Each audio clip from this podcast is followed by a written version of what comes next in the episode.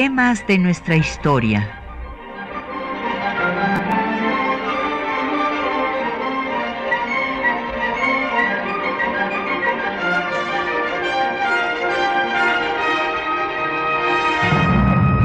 Un espacio que difunde el conocimiento del pasado para comprender nuestro presente. Programa a cargo de la maestra Patricia Galeana.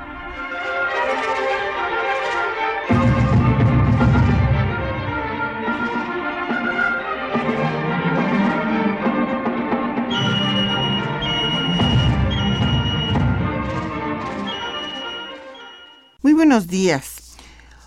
Un 16 de febrero de 1863 se eh, promulgó la última disposición eh, que conocemos, porque ha pasado a la historia, como las leyes de reforma.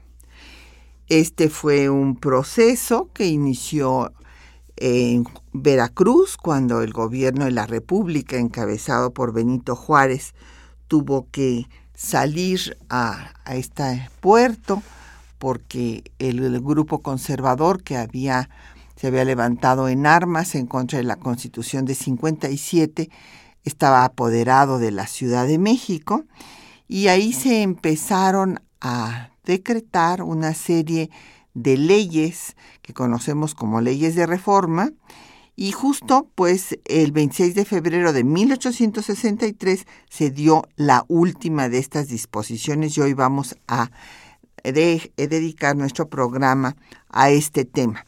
Esa última disposición fue la exclaustración de las monjas profesas y la ocupación de los conventos para que fueran hospitales de sangre y eh, viviendas para los damnificados de la guerra de la intervención francesa.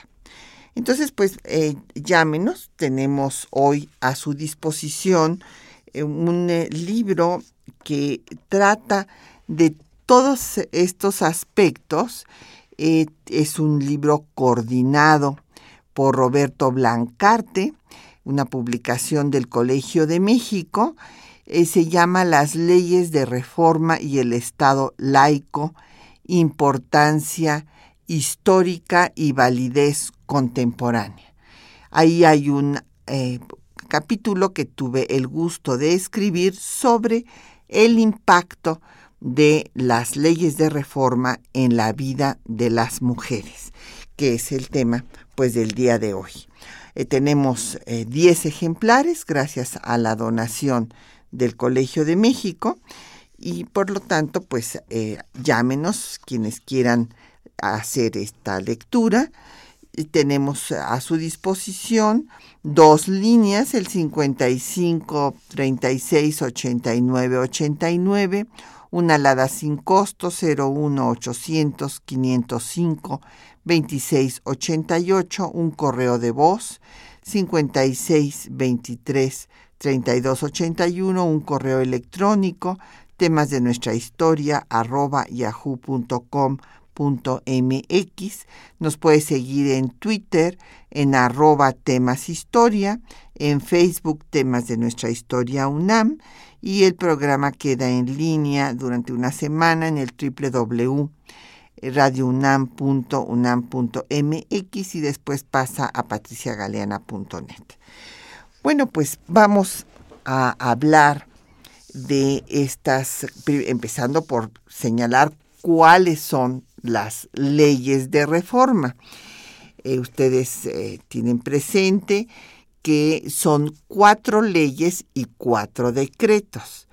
Eh, las leyes son primero la de nacionalización de los bienes del clero, porque recordarán ustedes que la Iglesia Católica pues condenó a la Constitución de 57 porque no establecía la intolerancia religiosa, esto es, permitía, aunque no estableció explícitamente la libertad de cultos, sí se permitía, al no prohibirse, que pudiera haber otra eh, religión que no fuera la católica y esto pues no lo aceptó eh, la institución eclesiástica, por lo que excomulgó a todos los que hubieran jurado la Constitución de 57 y esta además tenía un artículo, el artículo 123, que facultaba al Estado para legislar en materia de culto. En ese artículo 123 de la Constitución de 57 es en el que se basa eh, pues eh, la promulgación de las leyes de reforma, que como decíamos, pues fueron cuatro. La de nacionalización, que se justifica en el manifiesto que precede esta legislación, eh, señalando que la Iglesia Católica le ha declarado la guerra al gobierno, al gobierno pues establecido eh, legalmente de acuerdo a la Constitución de 57 y que ha financiado la guerra en su contra, por lo cual los bienes de la Iglesia pasan pues a poder de la nación. Eh, cabe destacar que entre, en esta nacionalización se eximió a los eh, templos, o sea, los templos, si bien eran propiedad de la nación, no dejaban por ello de impartir el culto. O sea, se les dejaba que tuvieran eh, las eh, condiciones adecuadas para seguir impartiendo el culto. Y en este caso, el que nos está ocupando de la vida de las mujeres y el impacto de las leyes de reforma en ellas, hay que señalar que los conventos no eh, se cerraron, sino hasta 1863 en que fueron exclaustradas las monjas por utilidad pública frente a la intervención francesa. Pero en 59 quedaban eh, todavía eh, pues las religiosas que habían profesado y solamente en el decreto de secularización de las corporaciones religiosas, se exclaustró a las novicias.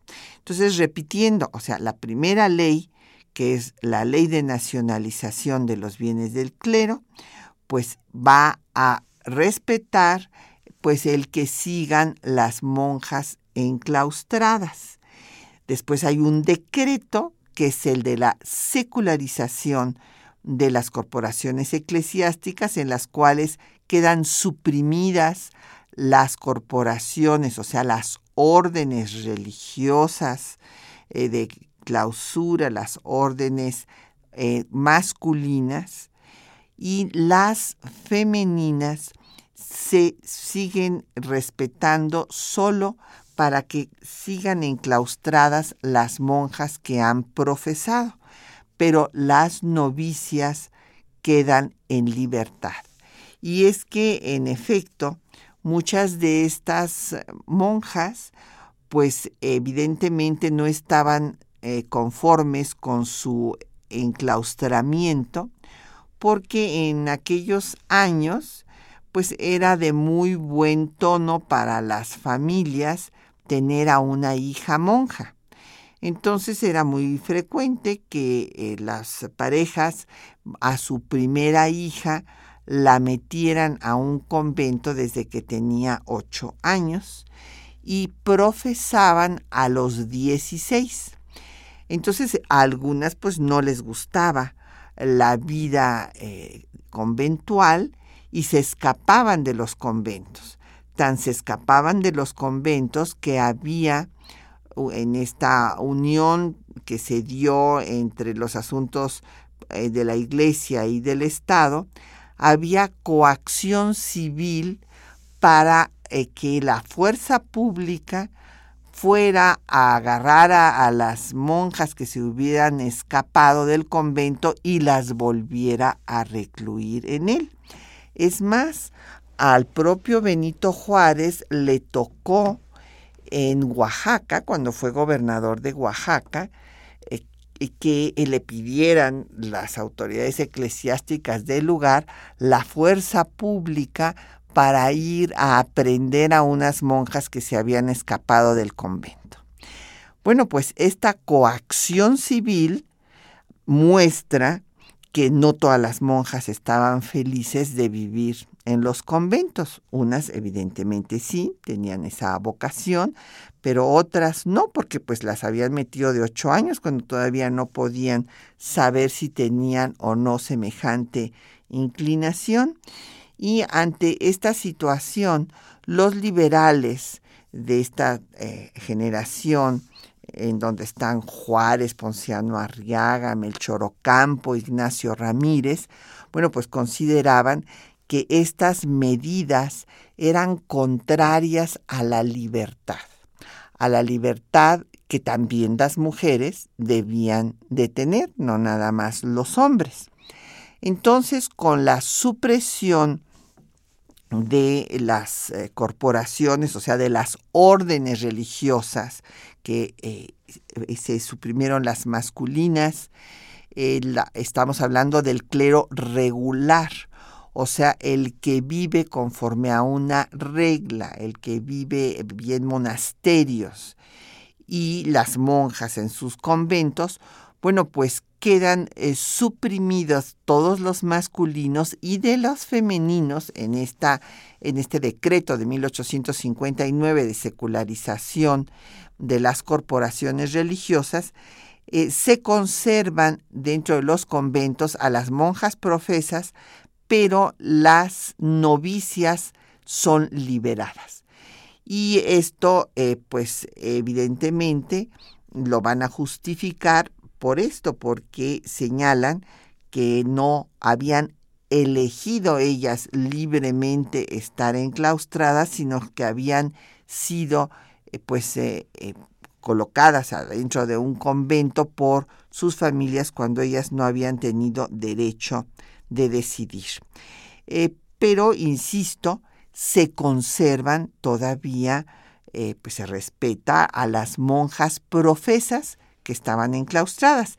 Y esto es lo que va a cambiar eh, frente a la intervención francesa, a las necesidades de la guerra de resistencia republicana, y entonces se exclaustrará a las monjas profesas hasta 1863, o sea, cuatro años después de que se había exclaustrado a las novicias pero es muy interesante eh, leer eh, la, eh, las, tanto los decretos, el decreto de 59 como el, el decreto de 63, porque se les daba a las mujeres las dotes que habían ingresado a los conventos. Ustedes saben que para ingresar a los conventos pues no se trataba nada más de que las depositaran ahí sus familias y ya, o ellas mismas, eh, si es que esto era posible. Normalmente era decisión del padre, que no de la madre, que no tenía nada que decir en el asunto. No, la madre era considerada como una menor de edad. La patria potestad la tenía el padre y en esas condiciones pues eh, él no podía depositarla en el convento si no daba una dote.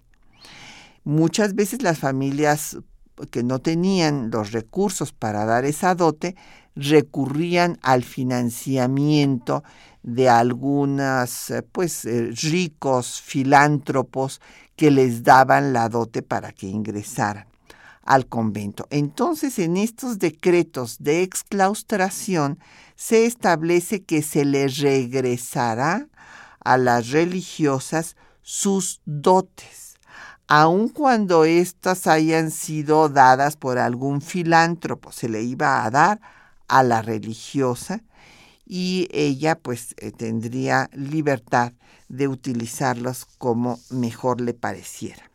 Bueno, pues vamos a hacer una pausa para escuchar eh, canciones de aquella época del disco de la resistencia republicana eh, del Instituto Nacional de Antropología e Historia y vamos a escuchar una canción escrita por Guillermo Prieto, con el seudónimo de Fidel, que se llama Los cangrejos y que es una crítica de los conservadores, que dan un paso para adelante y dos pasos para atrás. Escuchemos.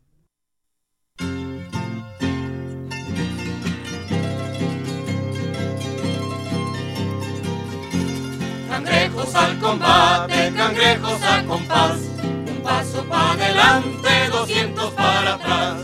Casacas y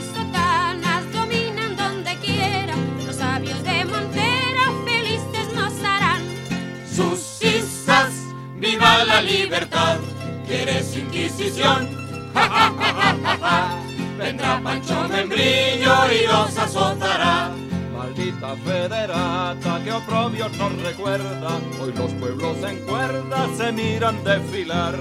¿A dónde vais arrieros? Dejad esos costales, aquí hay cien oficiales que habéis de transportar.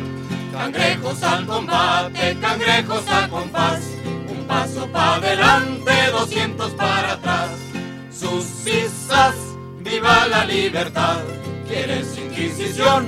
Ja, ja, ja, ja, ja. Vendrá Pancho Membrillo y los azotará. Orden gobierno fuerte y en Holgorio el jesuita y el guardia de garita y el fuero militar. Heroicos vencedores de juegos y portales y aplacan nuestros males, la espada y el cirial. Cangrejos al combate, cangrejos a compás, un paso para adelante, doscientos para atrás. Sus viva la libertad, ¿quieres inquisición? Ja, ja, ja, ja, ja, ja. Vendrá Pancho Membrillo y los azotará. En ocio el artesano se oculta por la leva, que ni al mercado lleva el indio su guacal. Qué horrible el contrabando, cual plaga lo denuncio, pero entre tanto el nuncio repite sin cesar. Cangrejos al combate, cangrejos al compás, un paso para adelante, doscientos para atrás. Sus cisas, viva la libertad, ¿quieres inquisición? Ja, ja, ja, ja, ja, ja. Vendrá Pancho Membrillo y los azotará. Pues ya nos han llegado muchas preguntas y comentarios muy interesantes. Don Manuel Pérez Morales, de la Miguel Hidalgo, eh, nos dice que, que si cuando se cerraron los seminarios eh, este, que, que- y se expulsó a los sacerdotes y monjas, ¿cómo fue que hubo sacerdotes después? Bueno, aquí quiero señalar una cosa, don Manuel. El eh, clero eh, tiene, eh, digamos, para decirlo muy sintéticamente, tiene una división. Está el clero regular y el clero secular. El clero regular, pues son las órdenes religiosas como los franciscanos, los jesuitas, inclusive como el Opus Dei o los legionarios de Cristo, que viven conforme a unas reglas específicas. Y el clero secular es el que vive conforme al siglo, o sea, no pertenece a ninguna orden religiosa. Eh, le hace, qué sé yo, el cardenal Rivera Carreras, por ejemplo. Entonces, eh, hay esta diferencia entre quienes creen originalmente cuando surge la Iglesia Católica con los apóstoles y eh, San Pedro, bueno, pues entonces vivían pues en la sociedad y tenían sus familias y demás. Después viene esta idea eh, mística de que no se puede eh, vivir verdaderamente eh, la religión cristiana, católica, si se vive eh, en la sociedad. Y entonces surgen pues estos ascetas, estos ermitaños que se van, estos santos que nos pintan como San Jerónimo, que vive en una cueva, y viene la idea de que hay que separarse del mundo, separarse de la sociedad para vivir en santidad. Y entonces surgen las órdenes religiosas, desde las órdenes de Cluny ya en Francia. Y bueno, pues así explicado en una forma muy eh, sintética y accesible, pues tenemos estas dos eh, partes de la misma organización eclesiástica. Entonces déjeme decirle que por mucho tiempo, por ejemplo, bueno, pues la orden de los dominicos dominó en la Iglesia Católica y eran los que manejaban la Inquisición y demás. Después órdenes como los jesuitas, que tienen un cuarto voto de defensa del Papa, porque todas las órdenes religiosas tienen tres votos, que son eh, obediencia, pobreza y castidad. O sea, obedecer, obviamente, a lo que dicta eh, la institución eclesiástica, es una institución vertical, y eh, pues la castidad, el celibato, no tener relaciones sexuales, no casarse, etcétera, y la pobreza. Esto es eh, lo que tienen los miembros del clero regular no los del clero secular, por lo menos no, tienen ese voto de, de, pobreza y bueno, pues lo podemos ver, algunos no, no viven este, pues, con ninguna con ningunas limitaciones y eh, la castidad sí, porque después se establece el celibato a partir de Otón I en la mitad de la Edad Media, como había yo mencionado en algún programa, por razones económicas, para que la propiedad no se, eh, se vaya concentrando en manos de la iglesia y no se disperse. Pero el tema de la pobreza y este cuarto voto de defensa particular a las políticas pontificias, pues la tienen nada más los jesuitas. Entonces, eh, ha habido diferentes problemas. Por ejemplo, la corona española en un momento dado y también la portuguesa expulsaron a los jesuitas. ¿Por qué? Porque los jesuitas eh, habían tomado mucha fuerza y este, criticaban las medidas que daba la corona española. Estos fueron expulsados en 1767. Y así ha habido, eh, pues a lo largo de la historia de la Iglesia, que es de siglos, diferencias pero eh, los sacerdotes seculares no tienen ningún problema con las, vamos, no, no fueron suprimidas las eh, eh, sacerdotes con las leyes de reforma, nada más las corporaciones, o sea, las órdenes religiosas que vivían en comunidad. No quiere decir que hayan desaparecido los sacerdotes. Después, cuando venga el enfrentamiento de la Iglesia Católica en contra de la Constitución que nos rige de 1917, que se enfrenta nuevamente al Estado, pues vendrá eh, la eh, eh, ley de calles, por ejemplo, para limitar el número de sacerdotes y para sacar a los extranjeros, por ejemplo, pero esto ya es un enfrentamiento, un enfrentamiento político de los que ha habido pues varios e importantísimos en nuestra historia, porque como decíamos, en México, en Latinoamérica en general, a diferencia de Estados Unidos, pues siempre ha habido una sola iglesia, que es la iglesia eh, poderosa, eh, la iglesia que no tolera que haya ningunos otros credos y entonces pues tiene un poder político, económico y social determinante. Es un tema pues que ha sido capital para la historia política de México. Esto no sucede en Estados Unidos porque desde que vinieron los diferentes fundadores de las colonias inglesas tenían diversas religiones y entonces, bueno, pues el, el, Estado siempre ha estado por encima de todas las religiones. Aquí no. Entonces, eh, pues esa es la situación. No es que eh, pues desaparecieran los sacerdotes con estas medidas y luego volvieran a aparecer. No, los sacerdotes ahí seguían. Solamente se trató de secularizar, de dispersar a estas comunidades, pues que eran enemigas del Estado. Eh, en el caso de don Efrén Martínez de la Gustavo Amadero, pregunta que en qué consistió la disposición de las leyes de reforma. A ver, don Efren, como decía yo, fueron cuatro leyes y cuatro decretos que se dan en un momento de enfrentamiento político, no religioso. El problema no era religioso. Aquí yo difiero de mi querido maestro Martín Quirarte, que escribió un libro que se llamó El problema religioso en México. ¿Por qué? Porque el problema no era religioso, el problema era totalmente político, ya que los liberales eran también católicos excepción hecha de eh, Ignacio Ramírez, el nigromante, pero Juárez, Ocampo, Arriaja, todos eran católicos, pero eran anticlericales. O sea, eh, tenían la religión católica, pero no estaban de acuerdo en que sus eh, jerarcas, o sea, los dirigentes de la iglesia, hicieran política y que trataran de eh, pues dominar al Estado mexicano. Entonces el conflicto era político, no religioso.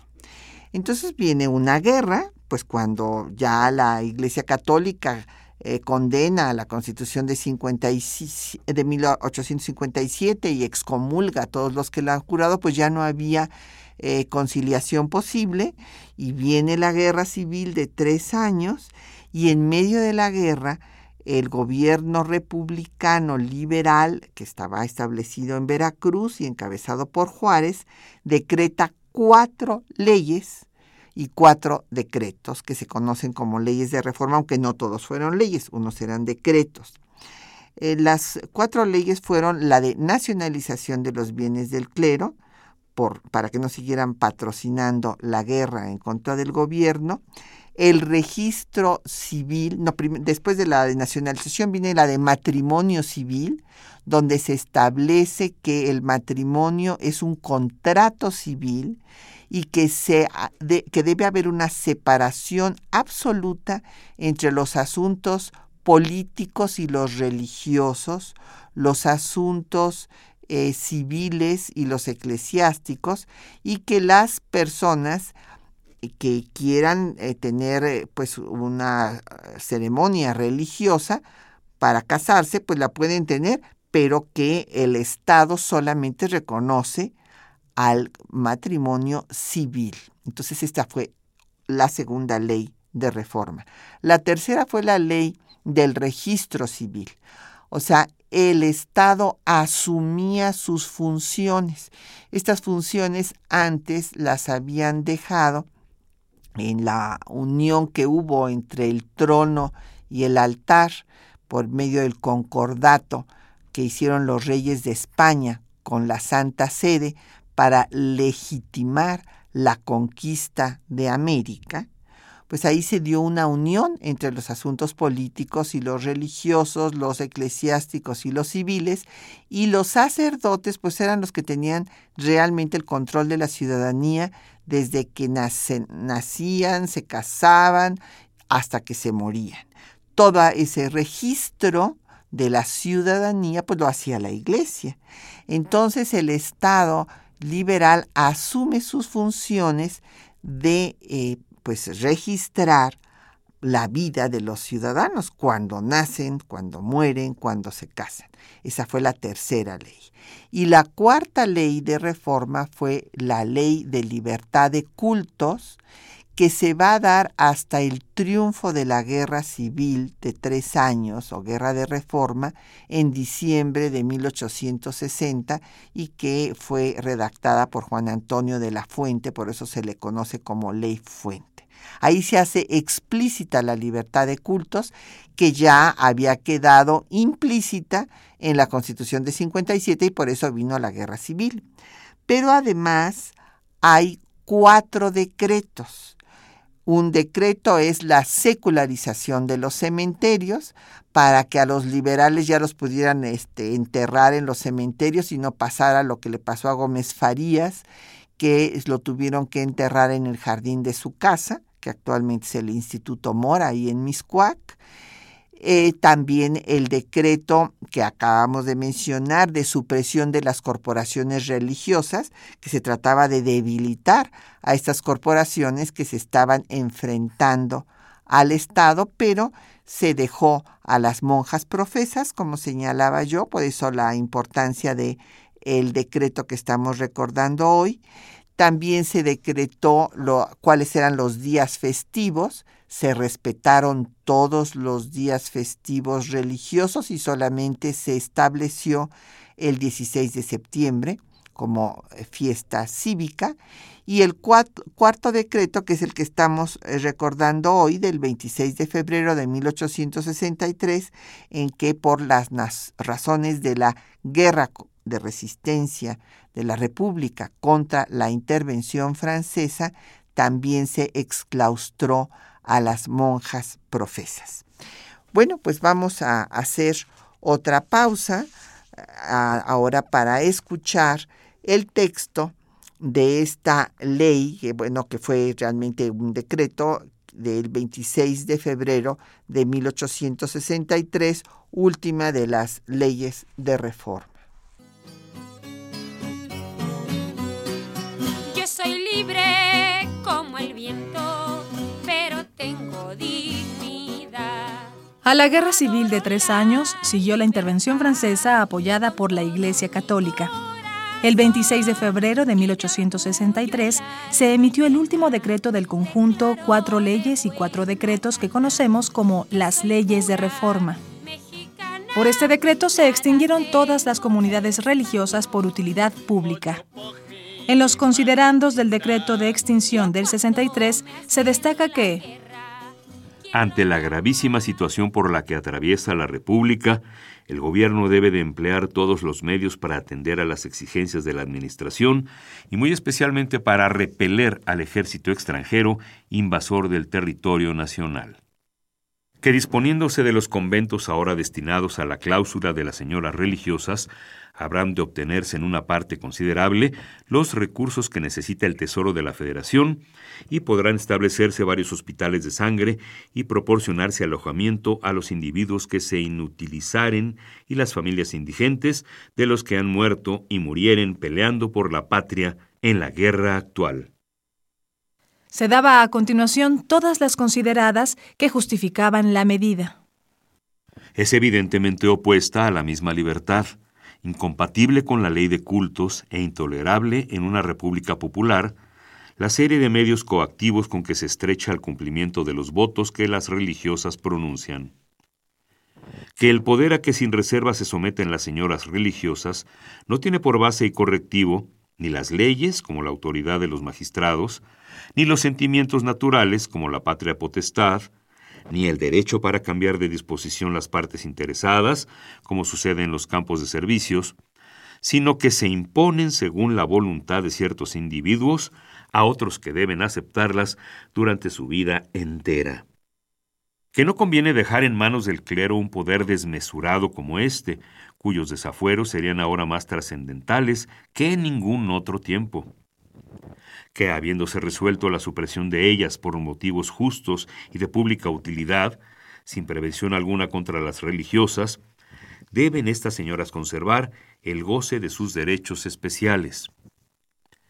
Que la supresión de las comunidades religiosas ahora existentes no comprende ni debe comprender a las hermanas de la caridad, que aparte de no hacer vida común, están consagradas al servicio de la humanidad doliente. En este sentido, el decreto estableció en su articulado lo siguiente. Artículo primero. Quedan extinguidas en toda la República las comunidades de señoras religiosas. Segundo, los conventos en que están reclusas quedarán desocupados a los ocho días de publicado este decreto en cada uno de los lugares el Ministerio del Ramo. Tercero, de estos edificios y de todo lo que en ellos encontrare, perteneciente a las comunidades de señoras religiosas, y no a estas últimas en particular, se recibirán las oficinas de Hacienda que designe el Ministerio del Ramo. Todo lo que tengan las religiosas para su uso particular se dejará a su disposición. Cuarto, No podrán ser enajenados estos edificios sino a virtud de una orden concerniente a cada caso expedida por el Ministerio de Hacienda. Quinto, el gobierno entregará sus dotes a aquellas de las religiosas que no los hubiesen recibido todavía, y mientras esto sucede, proveerá a la manutención de las interesadas. Sexto, de los templos unidos a estos conventos continuarán destinados al culto católico los que fueren designados al efecto por los gobernadores respectivos. Séptimo, lo prevenido en este decreto no comprende a las hermanas de la caridad. Octavo, el Ministerio de Hacienda expedirá el reglamento y órdenes que convengan para la exacta observancia de este decreto. Si bien algunas religiosas sufrieron la exclaustración, otras se liberaron de una vida que no habían escogido, sino que les había sido impuesta, pues era motivo de prestigio social tener a una hija monja. En muchos casos eran ingresadas al convento a los ocho años y profesaban a los dieciséis. Tan eran obligadas a la vida religiosa que de otra forma no hubiera sido necesaria la coacción civil que se había ejercido para que permanecieran enclaustradas.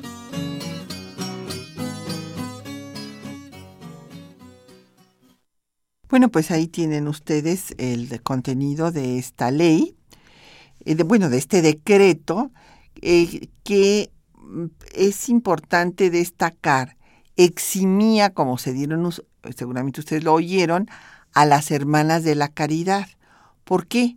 Porque en una guerra como la que estaba viviendo el país, en contra, en este caso ya de la intervención francesa, aliada de, los conservadores que habían sido derrotados en la guerra civil, y desde luego también eh, pues apoyado por la Iglesia Católica que presentó a los franceses, como en esto se equivocó de punta a punta, presentó a los franceses como los salvadores de la religión católica supuestamente perseguida por Juárez, lo cual era absolutamente falso, porque no estaba persiguiendo a la religión católica, estaba limitando los fueros desde que dio la ley Juárez en noviembre de 1855, que limitó las facultades de los tribunales especiales del clero y del ejército que ya no podrían ventilar delitos del orden común.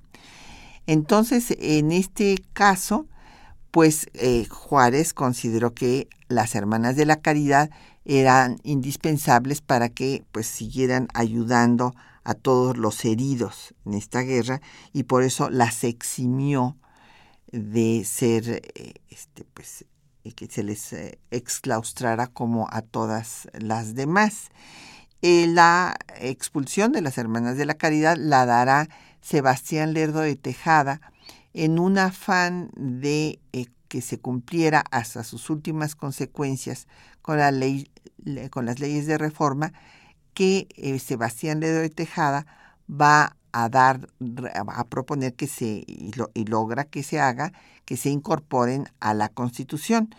Juárez no las pudo incorporar a la Constitución, eh, las dio, pero cuando se trató de hacer un plebiscito para reformar la Constitución de 57, al final de la guerra en contra de la intervención y el imperio en 1867, pues hubo una gran oposición y entonces Juárez retiró su propuesta de hacer ninguna reforma ni adición a la Constitución de 57.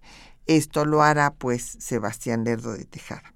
Bueno, pues nos han seguido llegando muchas eh, preguntas y comentarios eh, vamos a tratar de darles paso a todos ellos. Esperamos que nos dé tiempo.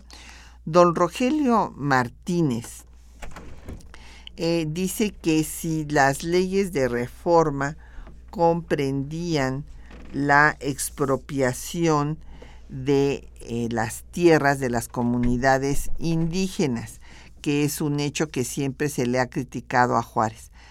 Pues mire, don Rogelio, vamos, este es un tema muy este, importante y que nos llevaría todo el programa explicarlo a profundidad, pero eh, le podemos eh, empezar a decir muy sintéticamente que no fueron las leyes de reforma que, de las que estamos hablando, estas cuatro leyes y cuatro decretos, sino que había una ley anterior reformista, que según algunos autores, pues es parte de, obviamente es parte del mismo proceso, pero me refiero a las que conocemos como leyes de reforma, fueron las que se designaron a sí mismas como tales y son las que van a darse posteriormente al manifiesto de 1859 eh, que se da en Veracruz.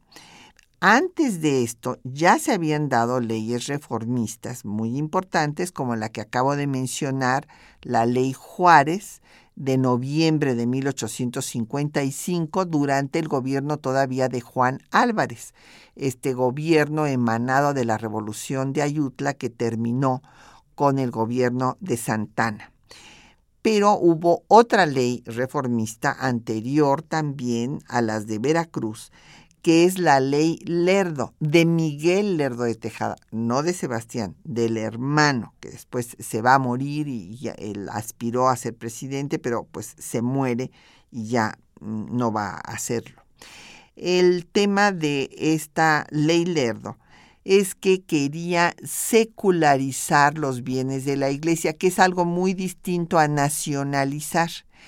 El secularizar los bienes de la iglesia y de las comunidades civiles también, aquí es donde toca el tema de las comunidades indígenas, era poner en subasta pública estos bienes para que circularan y en el caso de las comunidades indígenas querían hacerlos propietarios a título individual.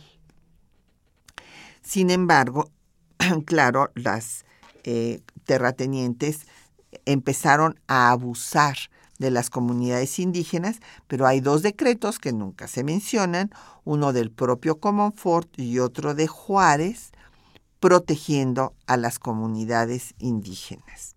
Así es que esto es una de las tantas eh, pues, eh, invenciones que se han hecho para satanizar a Juárez. José Guadalupe Medina de la Netzahualcoyot pregunta que si las monjas hacen los tres votos, que los, los mismos tres votos que los religiosos. Sí, en efecto, don José, también tienen el voto de obediencia, el de castidad y el de pobreza. Y hay inclusive órdenes mendicantes que eh, viven pues, prácticamente en pobreza extrema. Don Agustín eh, Mondragón de Cuauhtémoc pregunta que qué tan cierto es que Juárez haya sido excomulgado por el Papa Pío IX por las leyes de reforma, que si eran también antirreligiosas. Don Agustín no fue excomulgado exprofeso. Pío IX condenó desde la ley Juárez. Por eso el propio Juárez escribió que esta ley eh, que limitaba eh, la facultad de la Iglesia y del ejército para juzgar delitos del orden común, juzgar a cualquier ciudadano, no nada más a los de su propio eh, de su propia corporación, pues esto puso la alarma, desde luego, en la Santa Sede y el Papa Pío IX condenó, en efecto, a la ley eh, Juárez. Y que si era antirreligiosa, pues no, a mí no me parece que sea antirreligioso eh, quitarle esa fuerza al ejército y al clero de poder eh, juzgar delitos del orden común. Por ejemplo, no solo cuando un sacerdote pues cometía o comete un delito, roba o mata a alguien, bueno, pues tiene que ser juzgado igual que cualquier otro ciudadano, no nada más por su propio tribunal, porque esto es un fuero, los hace diferentes al resto de los ciudadanos. Eh, Fermín Luis Ramírez de Cuautitlán Izcalli pregunta que eh, si son eh, dueños de los templos o es la nación. No, la ley de nacionalización no, hace, o sea, la nacionalización de los bienes de la iglesia no fue eh, derogada en las reformas que se hicieron en 1992, eh, sino que en 92 se reconoce la personalidad jurídica de las iglesias, se reconoce también al Estado Vaticano como un Estado sui generis, como lo reconoce la comunidad internacional y por eso se entablan relaciones diplomáticas con ellos, pero los templos siguen siendo propiedad de la nación. Eh, don Gilberto Escobedo por Twitter nos dice que en Canadá hay leyes medievales. Y bueno, pues déjeme decirle, don Gilberto, que esto es lo que tenemos que preservar y es el gran legado de la generación de Juárez y de Juárez en particular, porque pues hay otros países latinoamericanos en donde pues siguen estas leyes medievales. Por ejemplo, en Argentina se tiene que ser católico para ser presidente de Argentina, por ejemplo y la Constitución española pues sigue eh, financiando a la Iglesia Católica. Y eso eh, pues eh, lo tuve oportunidad de platicarlo personalmente con, con el gran liberal español Guerra, que me dijo Alfonso Guerra que bueno pues habían tenido que hacer estas concesiones porque estaban saliendo de una guerra civil. Pero por eso es México el que fue a la vanguardia en el establecimiento del el Estado laico en América eh, Latina. Eh, don Ricardo Gómez de la Gustavo Amadero nos dice que hay personas como Villalpando que afirman que la guerra cristera era justa porque estaba en contra de las leyes tiránicas y anticlericales de la Constitución de 17. ¿Qué, ¿Qué opino yo al respecto? Pues estoy absolutamente en contra de esta opinión, pues eh, son eh, leyes que sí, desde luego eran anticlericales, pues ¿qué se podía esperar si la Iglesia Católica había apoyado a Victoriano Huerta? O sea, pues era una guerra y era una lucha y repito, es una lucha política. No les interesaba eh, que dejaran de creer en tal o cual eh, religión o Dios, sino simplemente que no se inmiscuyeran en los asuntos del Estado. Vamos a escuchar otra canción de la época. Esta es La Pasadita en donde pues hace mención eh, al el hecho de que la Iglesia Católica y los conservadores se llevaron un chasco cuando Maximiliano les resultó liberal, igual que los franceses que declararon que eh, la libertad de cultos era un principio esencial a todas las sociedades modernas.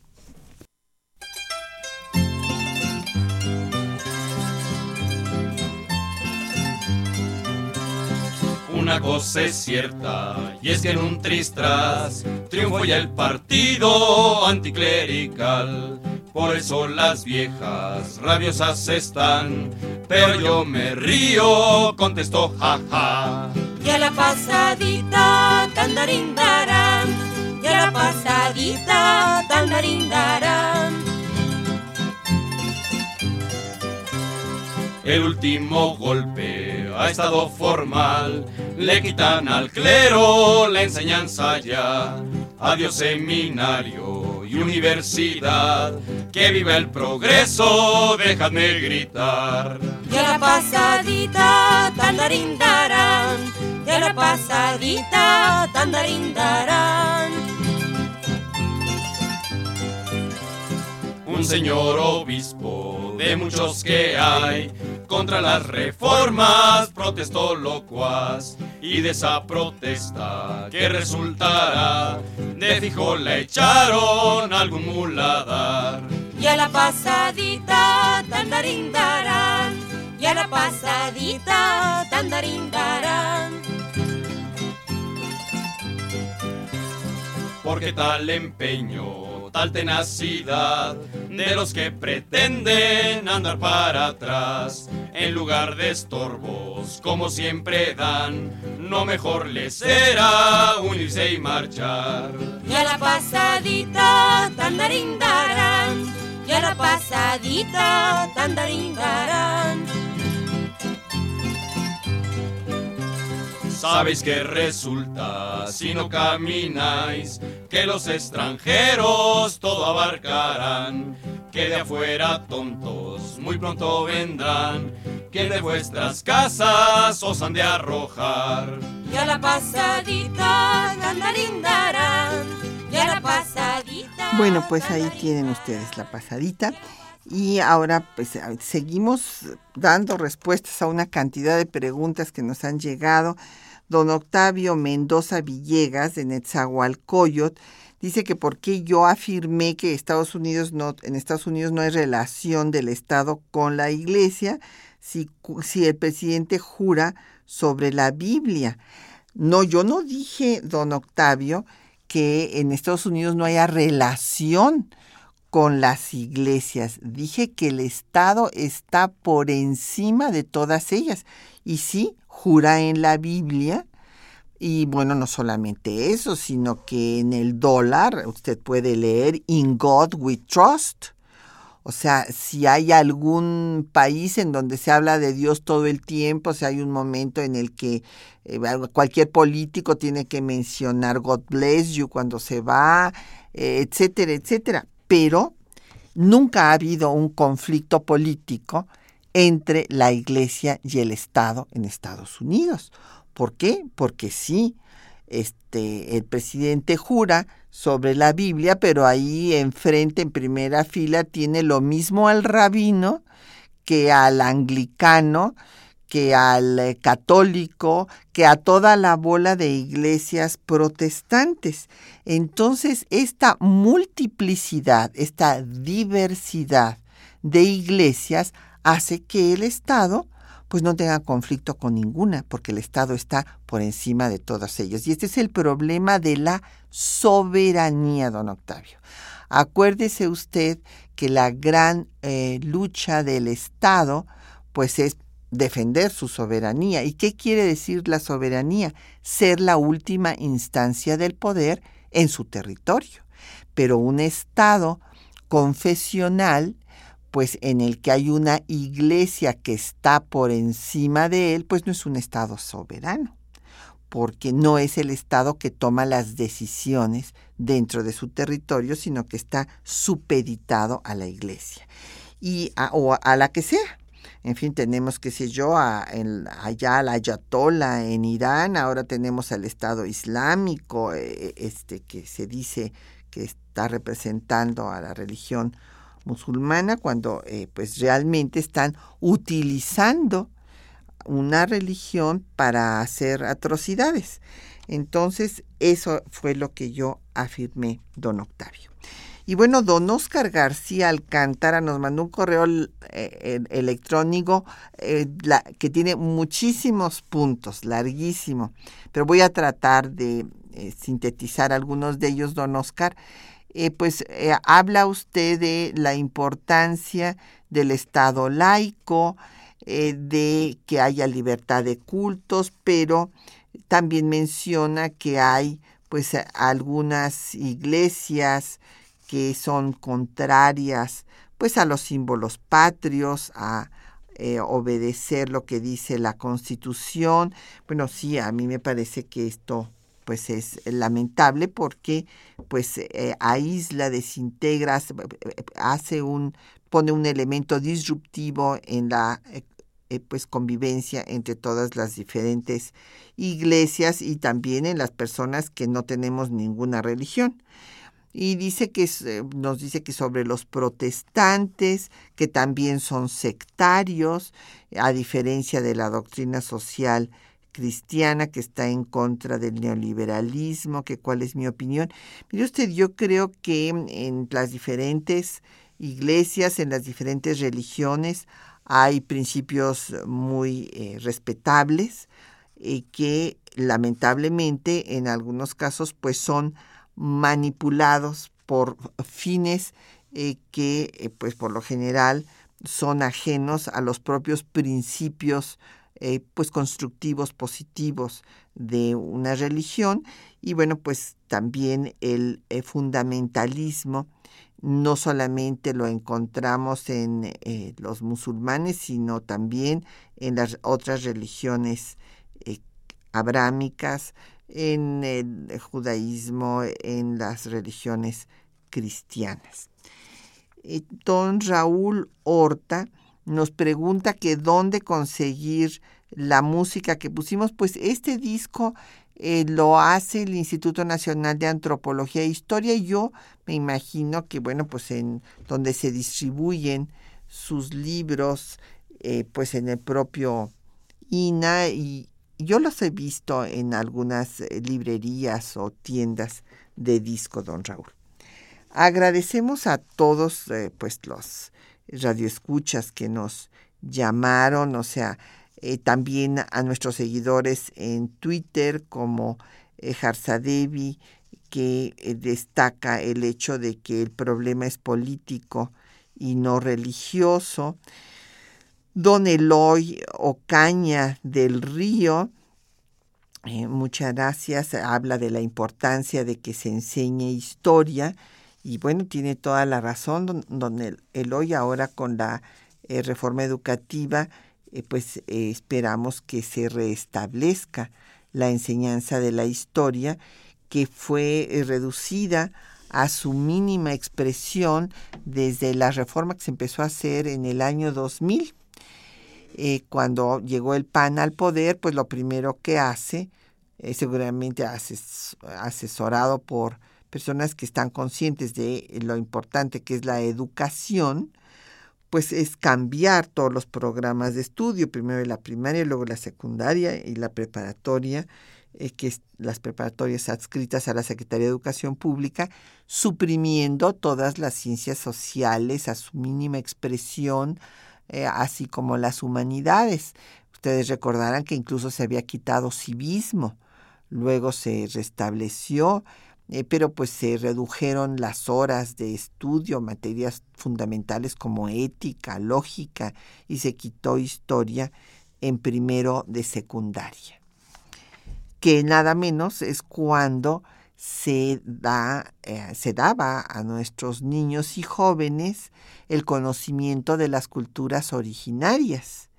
En un país pluriétnico y pluricultural, esto es eh, realmente gravísimo porque estas generaciones eh, que han egresado de estas este, bueno, de nuestro eh, sistema educativo, pues no conocen a las culturas de los pueblos originarios. Y además, en primero de secundaria, pues es el momento en que el niño está entrando en la adolescencia y la historia le es indispensable para ubicarse en el momento y en el lugar que eh, al que pertenece, donde nace, donde se forma, y por eso pues nos parece y coincidimos con usted, don Eloy, es fundamental que se imparta más historia. Eh, también le agradecemos a don Jesús González de Coyoacán, a María Concepción eh, Avelino de Gustavo Amadero, a Héctor Arellano Pulido de Iztacalco, a Miguel Ángel Orozco de la Benito Juárez, a Juan Camacho de la delegación de Catepec, a María Costa Sánchez de Coyoacán y a Rogelio Mardueño eh, por su tweet. Y agradecemos también eh, a nuestros compañeros que hacen posible este programa, Juan Stack y María Sandoval en la lectura de los textos, a Gerardo Zurrosa en, la operación técnica, a Quetzalín Becerril en la producción, a Linda Franco en los teléfonos con el apoyo de Felipe Guerra y Patricia Galeana se despide de ustedes hasta dentro de ocho días.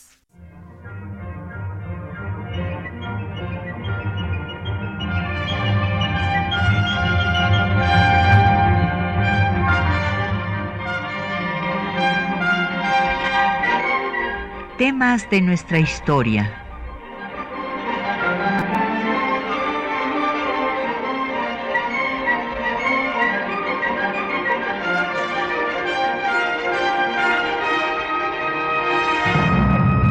Un espacio que difunde el conocimiento del pasado para comprender nuestro presente. Programa a cargo de la maestra Patricia Galeana.